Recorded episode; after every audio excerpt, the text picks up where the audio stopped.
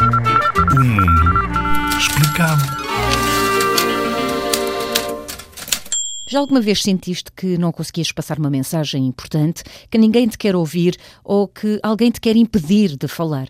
Pois é essa a sensação que muitos jornalistas sentem ou já sentiram, em muitos países, às vezes muito perto de ti. A liberdade de imprensa é a capacidade de um indivíduo publicar e ter acesso a informação na forma de notícia sem interferências. A liberdade de imprensa e do papel dos jornalistas na sociedade portuguesa. Eu prezo muito a liberdade de imprensa. A liberdade de imprensa e de expressão concorre para o desenvolvimento de qualquer cidadão e, consequentemente, da nação. É o artigo 38 da Constituição Portuguesa.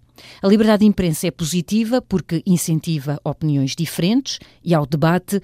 O problema é que, para alguns líderes, especialmente em ditaduras, a liberdade de imprensa é vista como um estorvo. Nunca te esqueças, é a base da democracia.